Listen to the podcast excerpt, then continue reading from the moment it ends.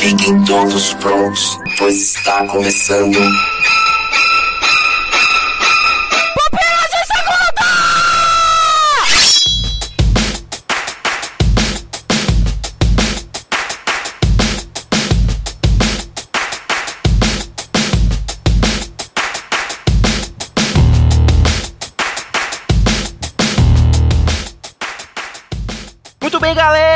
Estamos começando aqui mais um Pupilas de Segunda. Aqui é Adriano Toledo e diretamente de Iguaí estamos com. Igor Reis. Olha, olha aí, Igor, essa recordação aí pro ouvinte. Agora eu decorei o nome da sua cidade. Obrigado. Eu pensei que Iguaí era algum lugar das terras dos contos de Lovecraft, alguma coisa do tipo. Talvez, né? Talvez tenha também. Você tem algum elemental an- ancestral aí, um monstro gigante embaixo da sua cidade aí, ô Igor? Não, eu acho que não. Se os defensores passaram por aqui, eu não sei. E diretamente do Capão Redondo, temos conosco também. Nietzsche Xavier e o funk rola de fundo. É, mas deu uma melhorada, hein? O Nietzsche tá fazendo esse sacrifício por nós aqui, passando calor, com as janelas fechadas pra gente não ouvir a representação do cancioneiro popular da Zona Sul de São Paulo.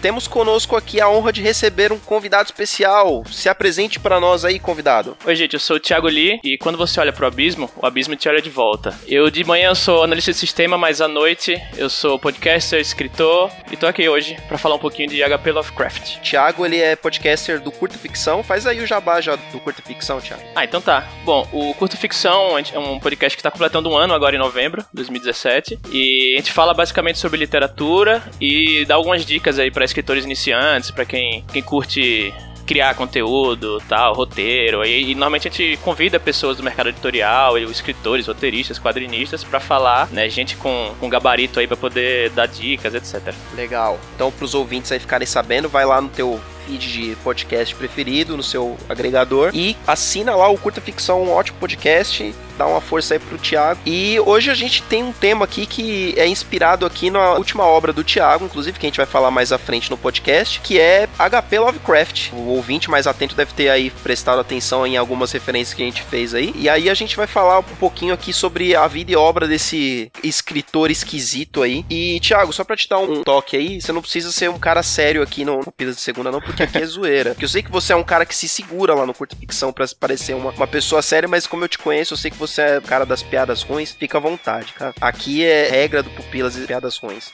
Como assim? Piada ruim? Nunca vi isso por aqui.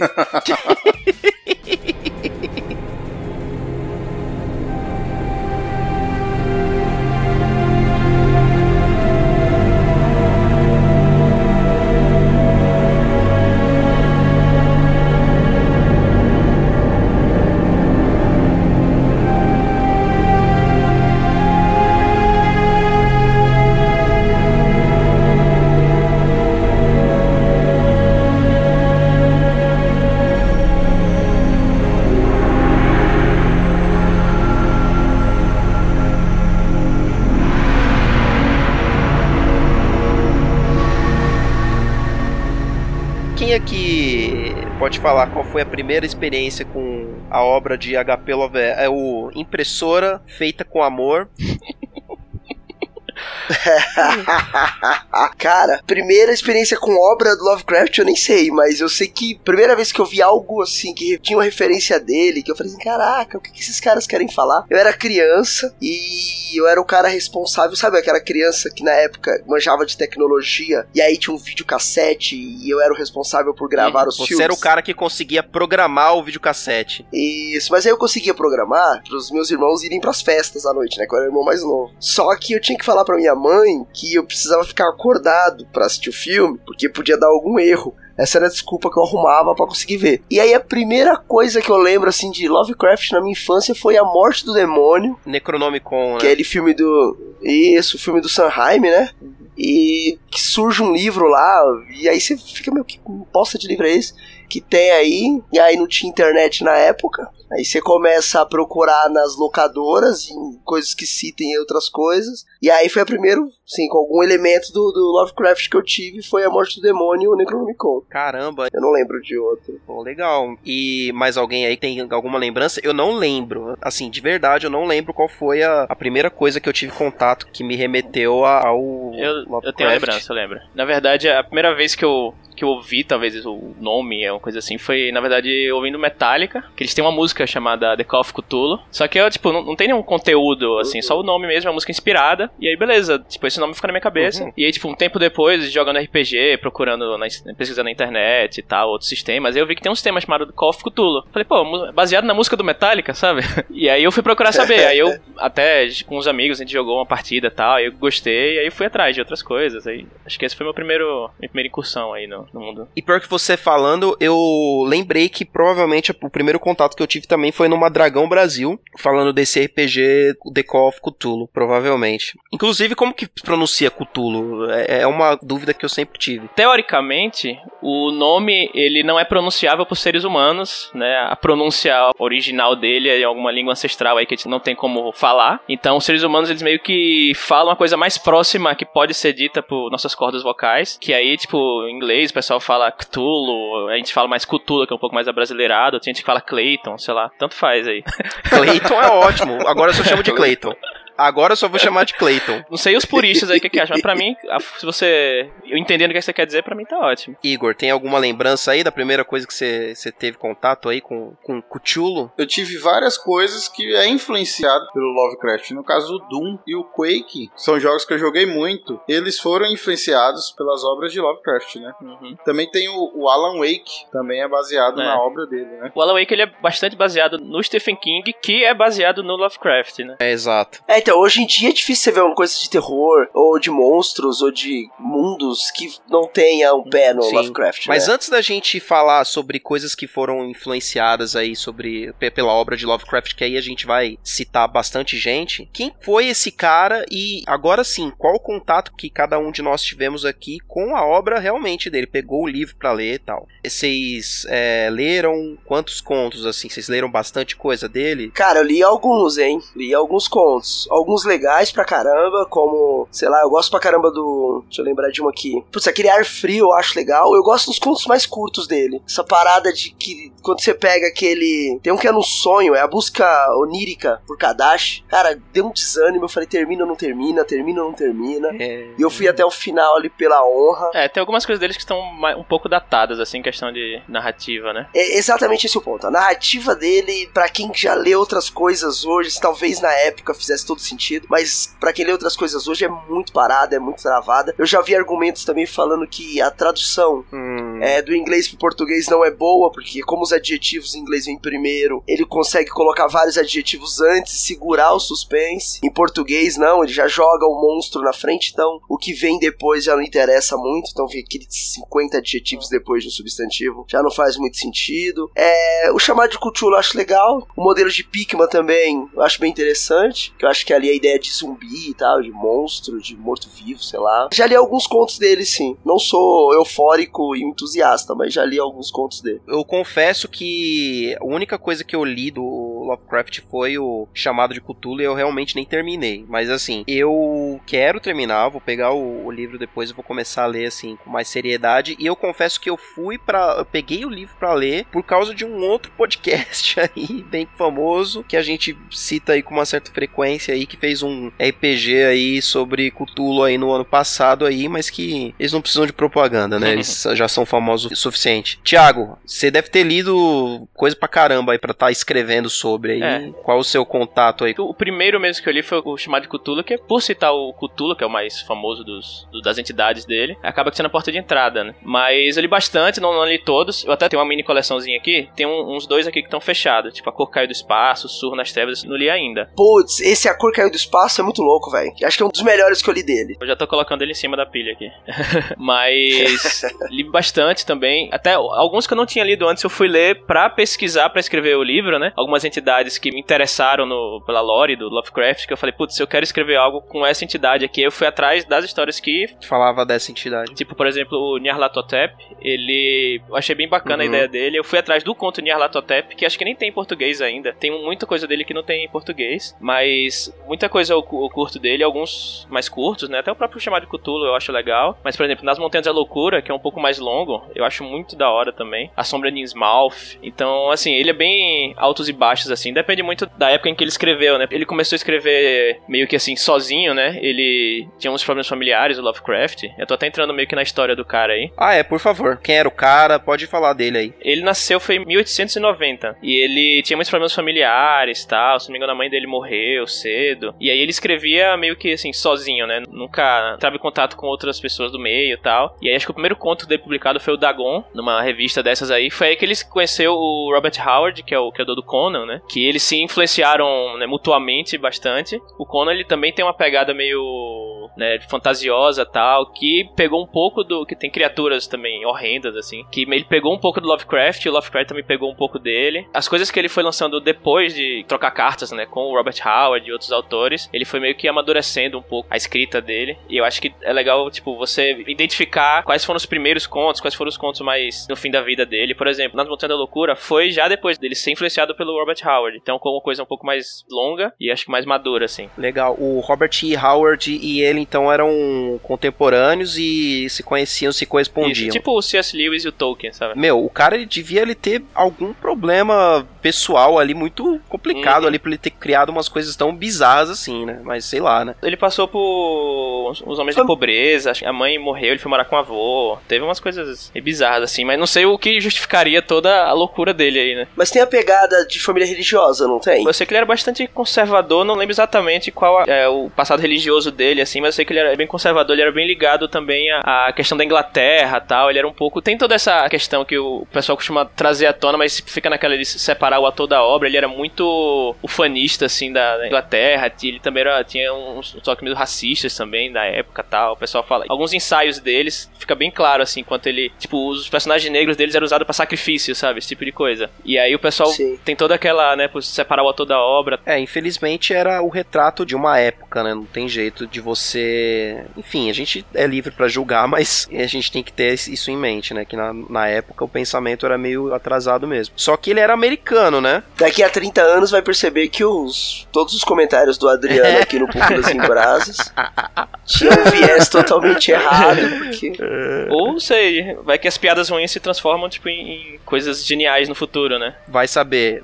Já que, se a gente não, não cria um sistema político totalmente baseado em piadas ruins. Ia ser um país muito bom. É, Adrianolândia. e Rick e Morty com certeza tem essa realidade. Com certeza. Em que Adriano é o avô do Morden. É, isso. Eu sou o Rick nessa realidade e toda a justiça e o modo de viver da sociedade é baseado em piadas ruins. Uhum. Putz. Ah, vocês ficaram com vontade de viver nesse mundo que eu sei. Cara, esse mundo é, esse mundo é muito Lovecraft pra mim. Alguém tem ideia de quantas obras o Lovecraft tem? Contos e etc? Não sei dizer, mas tem muito conto curto assim que não tem no Brasil, até não, não lançou em português, que assim, dúzias e dúzias de contos. Mas acho que ele nunca escreveu nenhum, nenhum livro muito grande assim, tipo, sei lá, um romance com, sei lá, mais de 200 páginas. O esquema dele era conto, conto mesmo, e, né? e, e que chamam de novelas, né? Que não é o novel, que é o novel é o romance, né? Que eles chamam de noveleta, né? Tem uma identificação de quantidade de palavras tal, que é entre o conto e o romance. Então, vocês falaram do chamado de Cthulhu ter sido para vocês também provavelmente o primeiro conto lido dele. Vocês classificam que o chamado de Cthulhu seja a porta de entrada para drogas mais pesadas, então, no universo de HP Lovecraft? Cara, o primeiro que eu li foi Dagon, porque eu li na ordem de lançamento aí. Do livro lá, né? Do livro mais famoso que tem na livraria com a, as obras dele, né? Isso. Mas o Cthulhu é o mais famoso, né, dos... Então acaba indo para ele porque se você vê lá o Lula Molusco no, no Bob Esponja, você fala, putz, ó, o Cthulhu aí aparecendo. É, eu tô perguntando mais, talvez o ouvinte esteja interessado e queira começar a ler, né? Uhum. Bom, eu pelo menos comecei pelo chamado de Cthulhu porque porque o Cthulhu é o maior nome da obra dele, né? Que tá em um monte de coisa. E aí eu fui primeiro. Mas aí as pessoas elas podem pegar a ordem do livro, né? Que é esse livro que eu não tenho ele físico, eu tenho ele no Kindle. Uhum. É, mas é alguma coisa. A obra de H.P. Lovecraft, que é um, bem grossão, assim, tem bastante páginas e tem vários contos dele compilados. Tem duas coletâneas, assim, tipo, é, vários num livro só, com essas questões de 900 Sim. páginas é. e tal.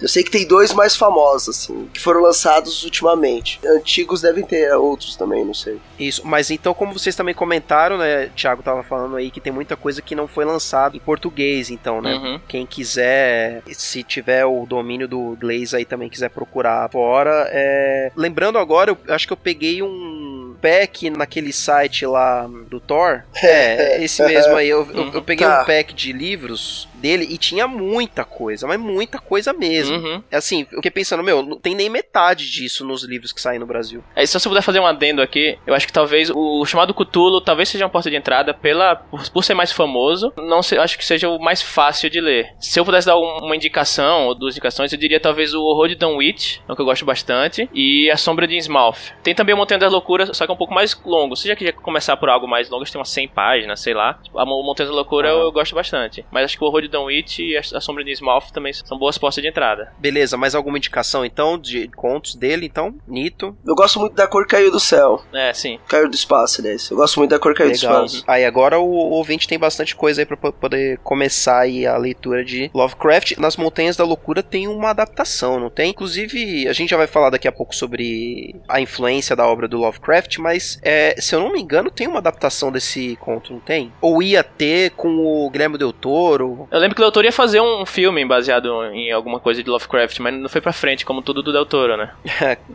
Ele tem um monte de pro projeto e boa parte das coisas não vai pra frente, é verdade. A gente tratou aí então desse escritor aí que influenciou muita coisa aí na, na literatura aí nesse primeiro bloco e agora a gente vai pra leitura de comentários e na volta a gente vai ter mais um bloco sobre Lovecraft, só que agora falando sobre a influência dele, sobre as coisas que são mais contemporâneas da gente aí. Então fique ligadinhos aí, agora a gente vai pros comentários.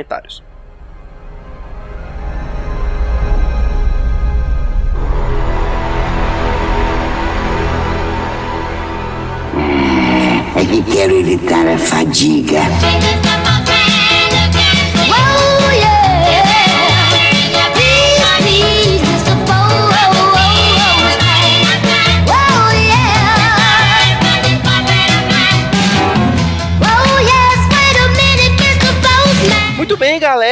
Vamos aqui para mais uma sessão de comentários desse Pupilas de Segunda aí, né, hein, Igor? Igor, Nito, vamos lá, vamos... Peraí, peraí, eu... peraí, é... gente, gente, desculpa, desculpa, é... eu invadi, invadi. Thaís? O Nito foi no banheiro e eu vou aqui gravar no lugar dele, tudo bem pra vocês? Ah, caramba, meu.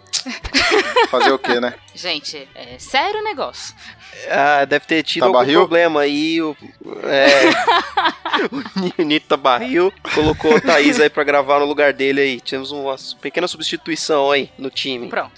Substituto? Beleza, então vamos lá, né? Então, né, Thaís? Ler os comentários dos nossos queridos pupilas em brasas e pupilas de segunda anteriores aí. E aí nós vamos começar com Pupilas em Brasas número 105 de 1922. E aí, já que a Thaís tá chegando aí, pode ler o primeiro comentário aí, Thaís. Chegar chegando. É. Então, o Giovanni Adriano fala assim. Belo nome, inclusive, o segundo nome dele. Adriano. Cara, esse filme é muito interessante. Você vê como o pai vai fazendo a cabeça do filho para ajudá-lo a matar sua mãe. E como ele acaba com a família dele, com a vida dele, por achar que estava fazendo o que era correto aos olhos dele. Um fracasso de vida. Caraca, olha aí a análise de Giovanni Adriano sobre o filme 1922. E não é justa né, essa análise, porque é um filme tranquilo, um filme feliz, alegre. Não sei de onde que ele tirou essa análise aqui toda hum. pessimista. Uhum. Assim como todos os filmes baseados na obra de Stephen King são alegres, felizes e uhum. pra cima. Uhum. Não é? Uma vida feliz igual igual o comediante de Watchmen. Ah, gente, esse Putz, o, o, o, da prisão lá é feliz, pô, tem um final feliz. É, o... só com baita spoiler que você acaba de dar, que tem um final ah, feliz. Ah, meu, quem não assistiu esse filme, é, é. que é a redenção... O Sonho de Liberdade. O Sonho de Liberdade, isso. Oh, eu pensei obrigado. que era o do Tom Hanks. Você pô. tava tentando pesquisar no Google, né, Adriano? é, eu já, eu já estava aqui acionando minha memória, Thaís. Não, Ah, Mané Google, minha memória. Desculpa. Quem não viu desculpa. Um Sonho de Liberdade até agora, pelo amor de Deus. Igor falou aí do Tom Hanks aí, o A busca da A Espera felicidade. de um Milagre, esse não é não, cara. A busca da felicidade, né? Não? Não. Não é do Stephen Não? King, não. É a espera de um Busca da milagre, não é Felicidade dele? do Will Smith? A Espera de um Não, Milagre Espera de é. Milagre é. Ah, tá. Só que E a não é busca da feliz, não. felicidade deve ser novela da SBT, né? A Busca da Felicidade do Will Smith? Ah, é verdade. É, isso que eu... Nossa, o Igor tá viajando.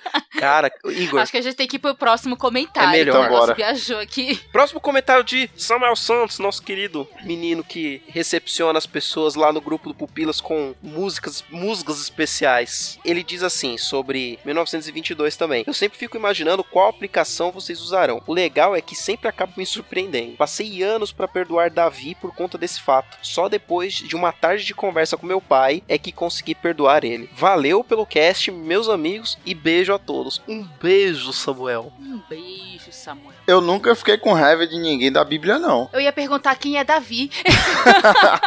eu fiquei. É, né, então. eu Davi, pensei que só eu aqui tava apanhando. Será que é algum desafeto de Samuel lá de Juazeiro? Sei lá, Pois né? é. Não sei. Mas Davi tá perdoado, isso que é importante. Tá perdoado, tá perdoado. É, eu também nunca tive esse negócio, não. Acho que só com, sei lá, né? Com os, os bichos ruins, né? Com os bichos ruins você fica com. Com os bichos ruins. Com os bichos Tem uns ruins. bichos ruins na Bíblia, meu, que você fica com. com- Ai, ai. Não, a Bíblia tem vilões, meu. Aí você, fica com raiva dos Tem. vilões também. Tem vilões, tem vilões. Igor, leia o próximo comentário aí. Eu vou, eu vou ali e já volto, porque você vai Boa demorar, né? sorte, Igor. Tchau.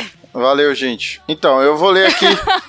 eu vou ler aqui o texto da Audrey Oliveira, que é maior do que o próprio conto 1922. E ela diz assim: Eu não vi o filme ainda, e muito menos li o livro, mas achei interessante a história. Vou assistir. Ó, pode parar aqui. Caraca, meu, só uma coisa. A Audrey não viu o filme e não leu o livro. E fez um comentário que é um texto de 15 laudas. Já pensou?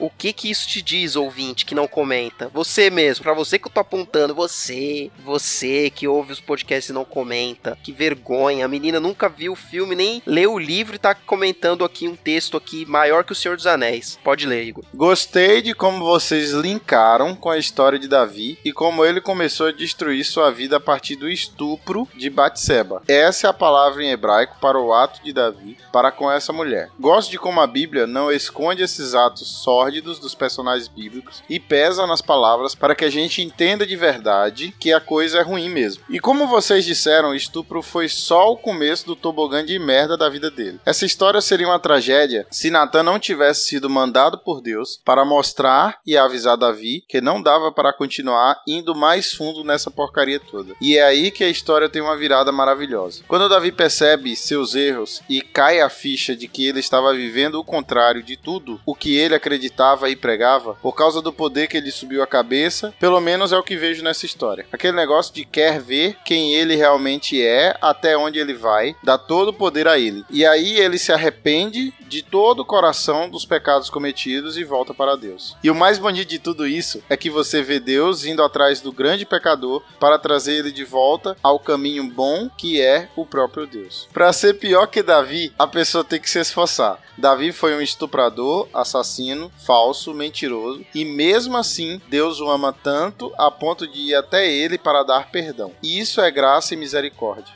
E assim que ele se volta para Deus, ele é chamado de homem segundo o coração de Deus, pois todos os seus pecados haviam sido perdoados. Isso é lindo demais. E se Davi teve o perdão de Deus, eu também consigo ter. Afinal, não sou melhor do que Davi, mesmo não tendo matado ou estuprado alguém. Essa história tem tantos aspectos para ser trabalhado, tanta coisa para ser falada, que quanto mais eu escrevo, mais coisas vêm à minha mente. Outra coisa que lembrei agora é que mais uma vez na história da Bíblia vemos a nossa responsabilidade sobre os nossos atos, como eles não só nos ferem, mas também a outros como nossa família, amigos e até toda geração ou gerações, né, Adão e Eva? Não é só porque ele foi perdoado que não houve consequência de seus erros por um certo período. Se nós nós pensássemos antes no efeito borboleta que nossos atos podem ter, acho que erraríamos menos. Desculpa pelo textão, gente, mas quando o assunto é Bíblia, eu me empolgo.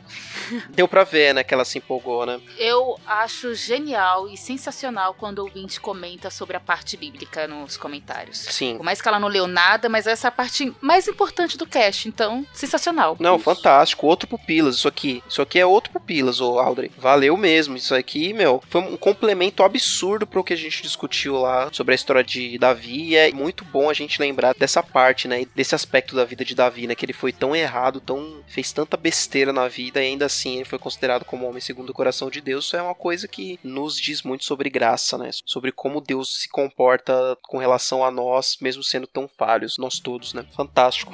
Então, beleza, vamos aqui para os comentários sobre o Pupilas em Brasas, número 106, sobre Batman vs Superman, aquele filme maravilhoso. O Eduardo Silveira, conhecido como Ed Derdame do Pelo Amor de Deus, comenta assim: Só vou dizer uma coisa: a versão estendida é outro filme. Ou seja, não teria briga com coleguinha se tivessem todos assistido a versão estendida. Da mesma forma com o Evangelho. A versão do diretor tem a resposta para muitos porquês, mas essa só vamos assistir quando acabar nossa sessão de cinema. Por enquanto, muita mansidão para nos relacionarmos em amor. Abraço. Olha aí, ó. Sensacional. Quando o Nito voltar do banheiro aí, tem que falar pra ele, pra ele quebrar esse preconceito aí de não ver versões estendidas aí. Que a versão estendida é muito boa. Ó, o Ed, ele deixou uma mensagem subliminar aqui, que mansidão foi Hum. o tema do Pelo Amor de Deus da semana passada. Olha. Olha só, Ed. A gente, olha É. aí, valeu, Igor, pela sagacidade aí. Pela lembrete. Mas muito boa aí a relação que o, o Ed fez aí com a questão da versão estendida do evangelho aqui, ó. Ele fez uma aplicação do Muito comentário bom. dele. Exato. muito bom, muito bom. Como sempre aí o Ed com comentários pertinentes aí, totalmente excelente, como diriam Rock Go. Próximo comentário de Alexis Moura aí que tá comentando aí já tem um tempo aí, já tem um- algumas semanas o Alexis tem comentado aí, só falta entrar lá no grupo do Pupilas aí pra se juntar aí. Se Bem que, não sei, né? Tanto louco lá, né? Alexis Moura diz assim: "A versão estendida me fez entender sobre o plano do Lex Luthor para incriminar o Superman, coisa que na versão de cinema confunde muito. No geral, é um bom filme, que acerta com muito fanservice. Exemplo, a bomba nuclear atingindo o Superman. Isso é bastante fanservice mesmo. E erra em outras, como Lex Luthor, que mais parece um charada. Ou também com o Superman salvou a Lois três vezes no filme, mas não conseguiu salvar a própria mãe. Infelizmente, o que está dando dinheiro é fazer filme para todos os públicos. E para quem tem preguiça de pensar. Vamos ver muito da fórmula Marvel na DC depois de Batman vs Superman. Eu não tenho todo esse ranço não com Batman vs Superman. Eu sei que tem muito fanservice, mas o fanservice é uma coisa que existe pra ser usado em filmes de super-herói. Não tem jeito. Meu fã, ele assiste o filme de super-herói pra ver coisa massa velho. Não tem como. Cara, é que não sei, vocês não viram Liga da Justiça ainda, né? Não, por Não. favor, não. Não, mas assim, Liga da Justiça tá cheio de fanservice, meu. E normal, tá? Beleza. É o que faz você assistir uma cena e falar: Nossa, apagou meu ingresso. Entendeu? Tá, você já respondeu uma pergunta minha, então deixa eu fazer outra pergunta. Eu ouvi alguém dizer que foi picotado do mesmo jeito e que vai ter outra versão definitiva. E aí? É, então, dá pra ver que é picotado o filme, que tem um ritmo meio esquisito e que tem uma edição na- no mínimo parecida com a edição de cinema do Batman vs Superman. Se vai ter outra edição, uma versão estendida, uma versão do diretor, é meio controverso, porque tem uma galera fazendo baixo assinado na internet pra ter uma versão do Zack Snyder, porque o povo tá falando que essa versão não é a que ele fez, inclusive com a trilha sonora do cara original que o Zack Snyder tinha chamado, porque ele saiu e entrou o Danny Elfman no lugar. O original era o Junk Excel, que fez a trilha sonora do Deadpool e da Mulher Maravilha e do Batman vs Superman. A galera quer essa versão e essa versão não existe. Simplesmente ela não existe. O cara ele saiu antes dele conseguir montar o filme. Então, não sei. Eu acho que quando for sair o Blu-ray, vai sair uma versão com mais coisa, porque eles cortaram muita coisa. Mas não necessariamente vai ser a versão do Zack Snyder. Vai ser outra versão estendida com mais cenas. Manda o George Lucas fazer então. não, não, pelo amor de Deus, cara. e agora vamos aí para os comentários então do P2 sobre a Liga da Justiça, inclusive, já que a gente já tá falando de Liga da Justiça aí. Alexis, entre no grupo pra gente ter certeza de como se pronuncia o seu nome. O Alexis Moura, Eu acho que é Alexis, mas beleza. ok. Ele diz o seguinte: assisti o filme e gostei muito. Também não me incomoda o filme ser contido. Só de não estragar a liga no cinema, pra mim tá ótimo. Depois de três filmes, acho que a atriz Gal Gadot realmente encarnou a personagem Mulher Maravilha. Me atrevo a dizer que quase no mesmo nível que Hugh Jackman como Wolverine. O que vocês acham? Diz aí, Adriano. Calma, calma aí, rapaz. Não sei. É muito boa ela como Mulher Maravilha, mas não tá nesse nível ainda de. Ah, acho ela bem melhor. Sinto muito, desculpa. se é- que ela é bem melhor do que. Não, ela é muito boa como Mulher Maravilha, isso eu não discuto. Só que o Hugh Jackman ele fez tanto esse papel de Wolverine. Que você olha ele e fala: olha o Wolverine. É, ele tá mais marcado na nossa cabeça como Wolverine do que ela como. Ah, não sei, ela também tá bem marcada, né, meu? É. Eu nunca vou. Eu nunca vou ver um filme dela de outra forma sem ver a Mulher Maravilha mais ali. É difícil mesmo. Ela- Não, ela é que ela foi muito bem, meu. é. Ela é muito carismática. E ela é muito filme. Ela- carismática. Ela, é muito amorzinho, não, não tem como. Legal. É. Bom, mas é isso aí. Valeu, Alexis, pelo comentário. Próximo comentário aí, de novo, a Thaís vai ler o comentário de novo também do Ed. É isso aí, eu e Ed estamos aqui lado a lado. É nóis. E ele diz assim: Lado a lado é outro podcast. É o...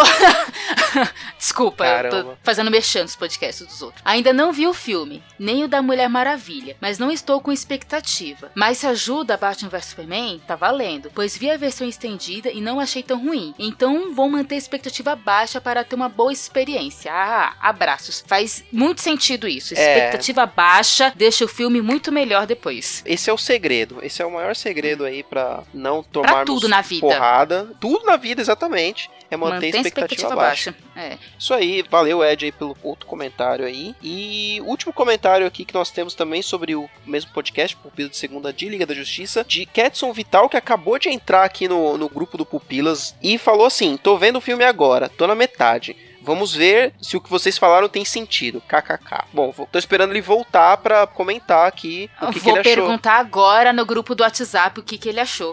Isso, vamos perguntar aqui pra ele pra ver o que ele achou, mas ele tem que voltar também pra comentar aqui e parar com essa mania de fazer comentários durante a exibição do filme, porque incomoda os amiguinhos em volta. Bom, esses foram os comentários, né, gente? E aí, É isso, já. Oi? O Nito voltou, gente. É, Então- o- calma aí, Thaís. É só antes, antes do Nito voltar, faz Ah, o tá. É, relembra a gente aí o que, que tá rolando aí, qual que é o recado que a gente tem dado aí em todos os pupilas de segundo. Gente, gente, para tudo. Porque falta menos de um mês pro sorteio da nossa linda e maravilhosa caneca. E pra você ganhar essa caneca, você só precisa responder nossa pesquisa. Ó, Só isso, só isso. só isso. Eu, eu, eu não sei, eu, eu acho que eu vou fazer outro fake pra responder. Ah, Eu acho que não era pra eu estar falando isso, né?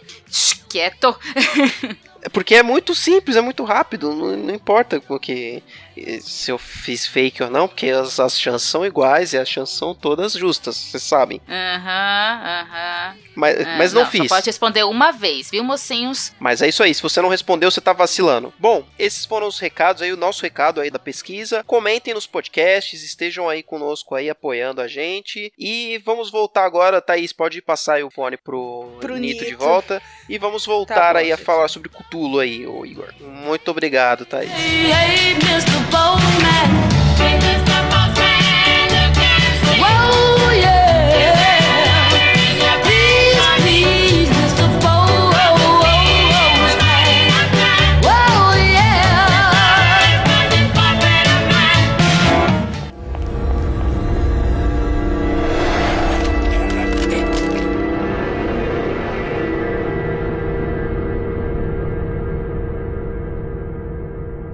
Bom, voltando aqui nos comentários, vamos voltar aqui para o universo maluco e bizarro e perturbado de HP Lovecraft. E agora vamos falar aqui sobre a influência dele na literatura, na cultura pop em geral, todas as coisas que vieram depois dele. Como a gente já citou no primeiro bloco, o Lovecraft ele é do começo do século 20, né? Ele nasceu no final do século 19 e viveu ali no comecinho do século 20, então toda a obra dele saiu aí nesse período de tempo aí, né? Ele teve apenas 46 anos, né? É, morreu jovem, né? Também, né, com tanta loucura. Muito óbvio. Se ele engano, ele morreu, acho que câncer, alguma complicação médica, assim. Não foi de loucura, assim, pelo menos oficialmente, né? Mas eles, e até tinha, eu lembro que, tá no meu livro aqui no Guerras Cthulhu, a gente faz uma introduçãozinha a ele. E eu lembro de estar pesquisando, escrevendo. Ele, depois que o Robert Howard, que era o melhor amigo dele lá, se suicidou, ele meio que se ficou recluso, assim, sabe? Na sua própria loucura. E aí a- o câncer já tinha começado e aí foi foi daí ladeira abaixo pra ele. É, aqui no na página dele da Wikipedia fala que ele teve câncer no intestino delgado e por conta disso ele sofreu de desnutrição. Aí ele morreu em resultado dessas doenças aí, desses problemas e fala dessa questão do Robert T. Howard aí ter se suicidado aí, mas aí é assunto pra quando a gente for falar do Robert T. Howard. Terrível, né, cara, o cara ter assim, pra ele ter criado tanta coisa assim, a gente não tem como negar que ele tinha uma genialidade. E é terrível um cara ter morrido tão jovem, né? Sim. Imagina se o cara tivesse vivido mais aí, teria tantas outras coisas aí que a gente poderia ter estar aproveitando hoje aí, da obra dele. Uhum. Bom, a gente falou também no primeiro bloco sobre as primeiras, os primeiros contatos que a gente teve com coisas relacionadas à obra de Lovecraft. A gente citou algumas adaptações e influências que ele teve em obras de outras pessoas. E agora é a hora da gente falar sobre essa influência que ele teve em outros autores e outros artistas, né, no decorrer do tempo, nas décadas seguintes, né, no caso. E aí eu já trago aí pra Nietzsche Xavier, cara, seu autor preferido aí de todos os tempos aí. Dá pra Dostoiévski, não. Ah, cara, pelo amor de Deus, hein? Dá pra negar a influência de Lovecraft na obra de Stephen King? É possível, né, cara? É a vida do cara, né? Você vê daquele Sombras da Noite, que é um livro de contos dele, tem um conto inicial, além de muitos outros, mas tem um conto de um cara que encontra uma cidade é, perdida, esqueci o nome da cidade, mas não. Não vem ao caso também. Mas você tá lendo esse conto e lendo um conto do Lovecraft, você fala, não, peraí, cara, foi tipo muito. Não foi uma. Foi quase uma adaptação, sabe? De como o cara narra a história e tal. Daquela ideia de que é algo que alguém te conta, mas que não parece muito real, mas que alguém tá jurando que é verdade. E aí tem uma cidade, você fala, olha, tem, tem algo ali na cidade, tem seres que se escondem durante a noite. Você fala, olha, isso daqui eu acho que é, que é bem Lovecraft. Mas Stephen King tem muito, né, Lovecraft. O Nevoeiro tem muito no Lovecraft. Aquela ideia de que cavaram um buraco e a- acharam uma outra O que tem ali embaixo uma outra cidade, dimensão ali. Então, tem muito, né? No no Stephen King tem muito de Lovecraft. Como tem muito de Lovecraft, muita coisa aí de terror, né? De escrita de terror. Dá pra dizer então que Lovecraft ele influenciou uma geração de autores de terror? Na verdade, eu acho que ele influenciou não só tipo uma geração de autores, mas basicamente tudo na cultura pop assim que tem um pouco de tipo bizarro. Ele meio que trouxe isso porque antes o que era o terror antigamente era aquele o Edgar Allan Poe, que era algum negócio mais Assassino, né? isso, tá, mas é tipo uma coisa mais poética, tal. O Lovecraft, pra você para você tentar entender o quanto ele foi importante nessa influência dele, até o H.R. Geiger, que é o cara o designer lá que fez, meio que criou o Alien, né, o design do Alien, ele deu pro Ridley Scott lá fazer o filme. Ele totalmente baseado no Lovecraft. Então, tipo, até o Alien, que não tem nada a ver assim com histórias do Lovecraft, tipo, é uma, uma ficção científica no espaço, veio da influência que o Lovecraft teve no Geiger. E cara, desde música, jogo de tabuleiro, quadrinho, filme, livro, qualquer coisa assim, tipo, que tem isso com, tipo, coisas, tipo, entidades cósmicas, entidades que fogem do seu conhecimento, assim, tal. Não somente coisas, por exemplo, no, no Edgar Allan Poe, você tem, por exemplo, o gato negro. Então, tipo, era um gato que tava possuído, alguma coisa assim, então, assim, é algo um pouco mais na nossa realidade. Qualquer coisa que mistura, sei lá, entidades que, tão, que fogem do conhecimento humano, assim, da nossa capacidade de entendimento, o Lovecraft meio que tem uma pontinha aí. O trash jamais existiria sem HP O Lovecraft. trash em que sentido? Daqueles filmes bem sem orçamento? Não, daqueles filmes de terror que passava na Band Uhum. na década de 90. Contos da Cripta. Jamais ali. Isso. Co- Contos da Cripta, ou. Tinha um outro também, mas nessa pegada assim, ó, jamais existiria. Que negócio que faz você sentir medo de algo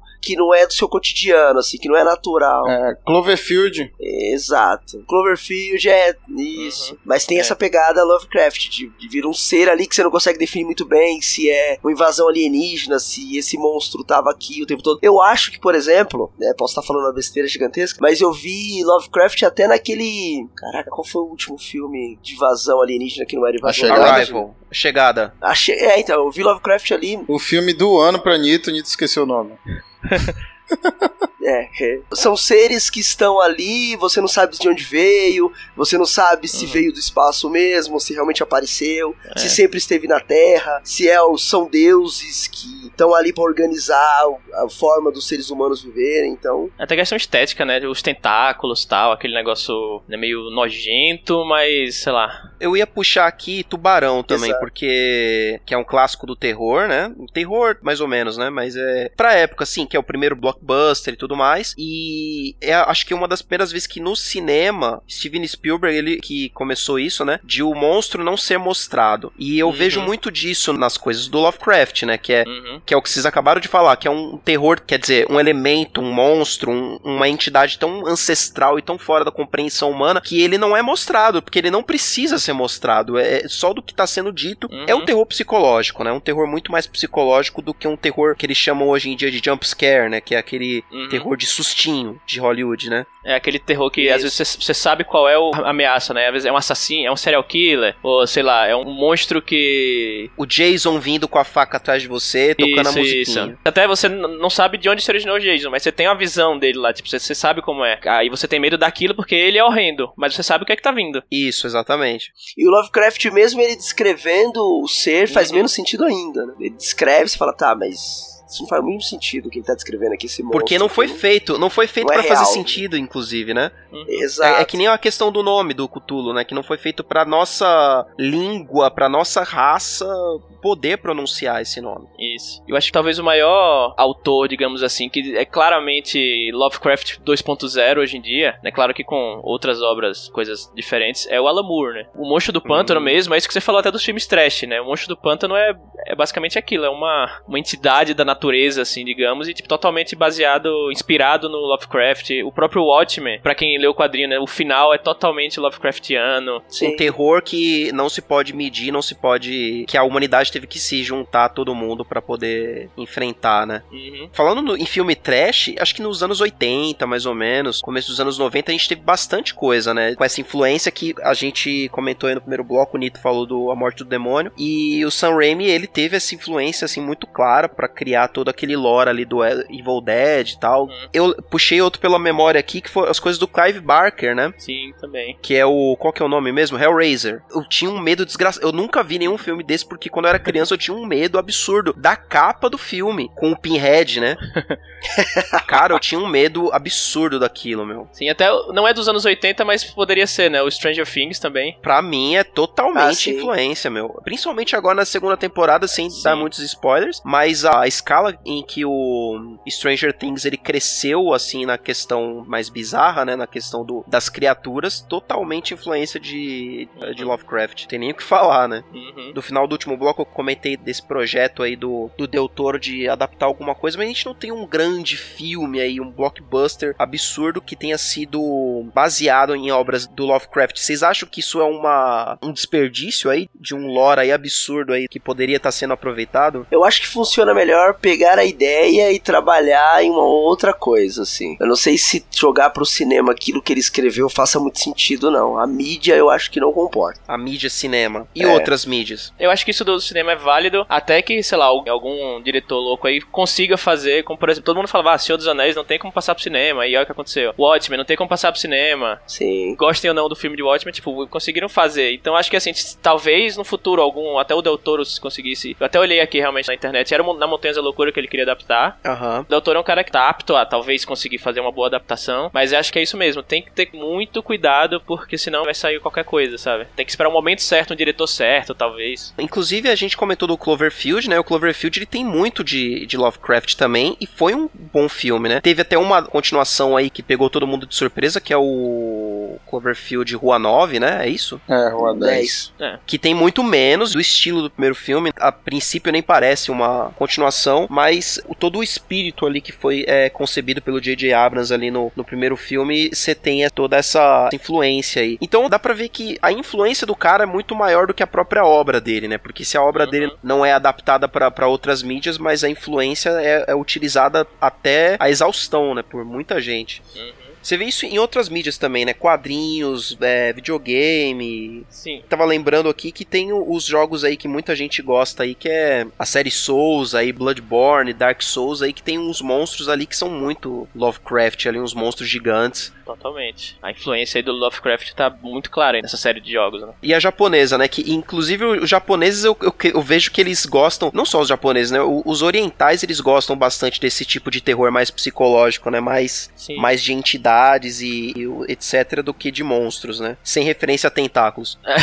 é, isso me lembra até do Junji Ito, não sei se você já leram alguma coisa do Junji Ito, que é o maior, assim, man- é, mangaka de terror, né, do, do Japão, mais conhecido. Tem até, a Dark Side até lançou alguns livros dele aqui no, recentemente no Brasil. Não é o cara que escreveu o Grito? O Grito é dele, não é? Eu acho que não, creio que não. Não, tô, tô viajando então. Mas ele lançou algumas coisas que, tipo, o Uzumaki é um mangá de terror muito famoso lá, já acho que até alguns anos que foi lançado aqui no Brasil. E assim, é perturbador. É, cara, que japonês quando pega pra fazer terror é, é sempre uma parada absurdamente perturbadora que é, eu cito aqui não é terror, é um shonen, né? Uma, não é nem shonen, é, é pra adulto, né? Um mangá pra adulto que é o Berserk, né? E Uhum. Berserk é muito Lovecraft, cara, é impressionante. Eu parei de ler o mangá um- quando eu comecei a ler há muito tempo atrás porque era muito perturbado, tinha muita coisa assim que, sei lá, me deixava mal até. Eu gosto muito de coisa good vibe, cara, coisa bad vibe assim é, é- é- me deixa meio tenso, aí eu acabei deixando pra lá o mangá, mas era muito perturbador e, e tinha muita influência de Lovecraft porque ele era total baseado nisso, né, em entidades absurdamente ancestrais. Você mistura a mente perturbada do, do Lovecraft com a mente perturbada dos japoneses. Exato. E aí a coisa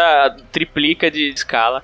Alguma indicação aí de, de coisas baseadas em, em, em Lovecraft ou estamos aí? Indica aí o Guerras Cthulhu. É, Thiago, sua hora agora Uhum. então de fazer o seu jabá aí do seu novo livro. Tá bom. Só então, antes de falar, tem uma indicação que é que para quem gosta de jogo de tabuleiro e de board games, procura, tem vários jogos baseados é, tipo, diretamente em Lovecraft, que eu não lembro exatamente o nome do jogo, mas acho que é The Arkham Horror, The Dunwich Horror. Tem vários jogos da série Arkham, que inclusive Arkham, o pessoal pode lembrar de, de Arkham Asylum e tal. Na verdade é uma cidade fictícia, esse nome, esse conceito do Arkham foi criado pelo Lovecraft, e aí o nome acabou ficando em outras mídias. Olha aí a influência aí Uhum, exatamente. Até no, no Batman aí. no, no Batman. E aí procurem board games baseados em Lovecraft, inclusive pra você entender como é essa questão do tipo, os, os deuses ancestrais são tão fortes, né, digamos assim, poderosos, que esses jogos, o objetivo não é você destruir os deuses ou vencer, é você impedir que eles destruam a Terra, é simplesmente isso. Algum cultista maluco, algum culto, alguma seita tá tentando trazer um deus desse, não os mais fortes, né, porque os mais fortes não precisaria nem ser, não tem nem como ser chamados, né, um desses menores que o Cthulhu, pra é, trazer ele e destruir a Terra, limpar a humanidade, uma coisa assim, e você, como grupo de, de jogadores, você tem que simplesmente impedir que a Terra seja destruída. E normalmente tem um contador, assim, um dos jogos que eu joguei tem um contador de, de turnos. Quando chega turno 20, é basicamente impossível de você ganhar mais. Porque, tipo, caiu a, a identidade na Terra e, ok, vamos só, tipo, tentar fugir pra que ele não, não mate a gente, sabe? É interessante. É, inclusive o RPG também é uma, uma indicação né, do, do Cthulhu que Sim. ficou aí mais famoso agora por conta do RPG, do Nerdcast, né? E ele é bem legal também porque ele é. O objetivo é você não perder a sanidade, né? Não é nem você. Também, não é? O objetivo não é Uhum. matar monstro nem nada, é você não ficar louco, né? É bem Sim. interessante. Mas, Thiago, faça o seu jabá aí, fala aí do. Fala do hacking também e fala do.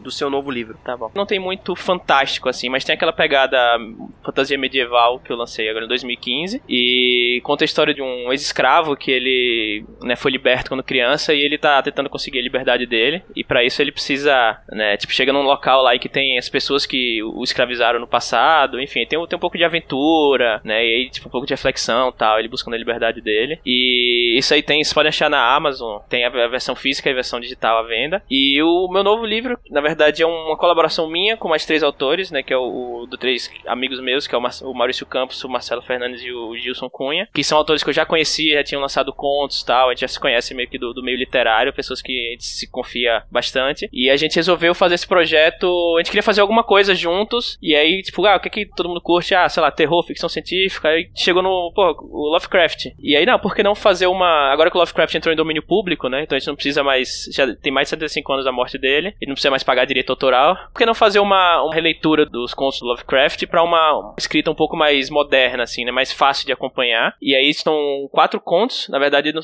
são mais longos do que contos, né, que é o que eu falei aqui da noveleta, são, sei lá, 50 páginas em média pra cada um, que é mais ou menos o tamanho das histórias do Lovecraft, e chama Guerras Cthulhu, também tá, a versão física e digital tá aí ah, disponível na Amazon e em outros sites também, vou deixar até o link aí se vocês quiserem, e o Guerras Cthulhu é o seguinte, são histórias de guerra, que esses conceitos do Guerras Cthulhu a gente pegou que tem alguns livros livros e, e RPGs gringos aí que são os Cthulhu Wars. Tem uma linha de contos, de cenários de RPG, que são histórias Lovecraftianas em cenários de guerra. Uhum. E aí a gente escreveu quatro histórias. Tem uma história que eu assino que é o Primeiro Arauto, que conta a história do primeiro Arauto do Nyarlathotep, que é uma, uma entidade cósmica que vem desde lá os tempos egípcios tal, cultuavam esse Nyarlathotep. E aí eu conto uma história de guerra baseada nessa entidade, do primeiro Arauto dela e no- durante as eras, né? E a gente tem também a primeira história, que é a Nova Innsmouth, que é baseado muito na, na sombra de Innsmouth, só que como se fosse uma outra cidade, né? Uma realidade paralela, que é o- a história do, do Marcelo. Depois tem essa minha história, que é o primeiro Arauto. Depois tem o, o Nas Cavernas da Loucura, que é um, claramente uma referência ao Na Montanha da Loucura Aham. que é uma história de guerra no norte da África, tá? O protagonista é um francês. E a gente fez bastante pesquisa, assim, pra poder misturar. Foi até exaustivo, assim. E você ter que pesquisar sobre épocas de guerra e sobre a lore do Lovecraft e misturar tudo. Acho que foi uma ideia bem interessante. E pra finalizar, o Gilson Cunha, ele, pra mim, é, é um... Se eu tivesse que dizer qual o melhor conto, assim, eu não diria o meu, eu diria esse quarto aí. Que é bem inusitado, que ele até é conhecido por ter uma escrita um pouco mais, mais ácida, assim, mais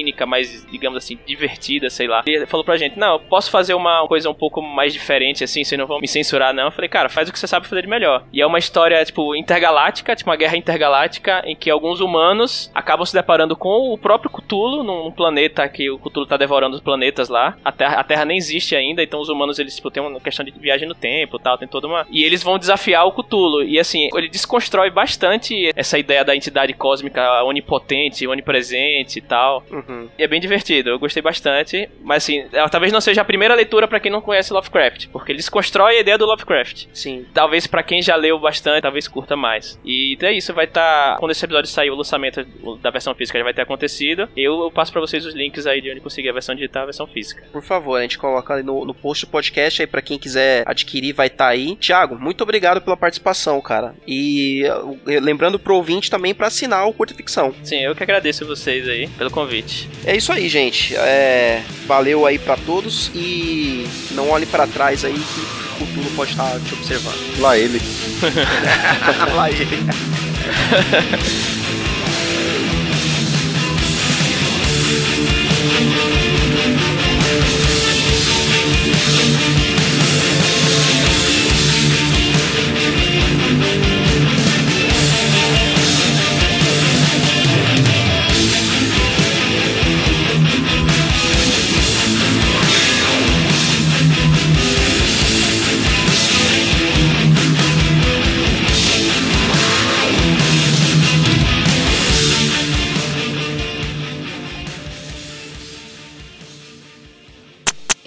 as vírgulas? Peraí, peraí. Deixa eu editar aqui. é, é a sua mãe. Lê sem vírgula, lê é- sem vírgula. Ai, professora Pasquale. É, não, é porque eu não sei ler. Aí sem vírgula aí piora a situação pra mim, entendeu? Mas continuando. É, Não faz isso, não deixa isso não, pelo amor de Ah, Deus. eu vou pôr no final. Deixa, eu vou opa. pôr no final. Eu ponho Ah, no final tá- que não vai saber de quem é. Ah, beleza. É, ai, Jesus. É, tá, onde eu parei? Ah, é... ah, Se fosse naquela época que pagava pra ter e-mail, aí você tava ferrado, né? é, Nossa, cara, ninguém lembra mais disso, Igor. Não fala isso que tá- Ué, você tá de- denunciando gente, a idade, tem cara. gente, tem gente que não sabe, né? Que não sabia até agora. eu não sabia. Ah, não sabe. Ah, sabia. Thaís. Muito pela informação. Thaís. Sou novinha, Você sa- sabe o que significa Ah, o. G, o G de Gmail? Não. Ah, não, não. Não, o G é de Não, Google. é. Caraca, é o da, amigo. da IG, né? É o da IG, É o. IG, internet É o grátis, IG. né? Pois é, o Ah, era IG. isso? Meu Deus. É, porque você pagava provedor naquela época, mas aí a gente já tá muito nostálgico, né? Eu Quando que sou era novinha, mato, né? Até, é, Quando era tudo- era quando era tudo mato a internet. The reason that bad things happen to you is because you're a dumbass.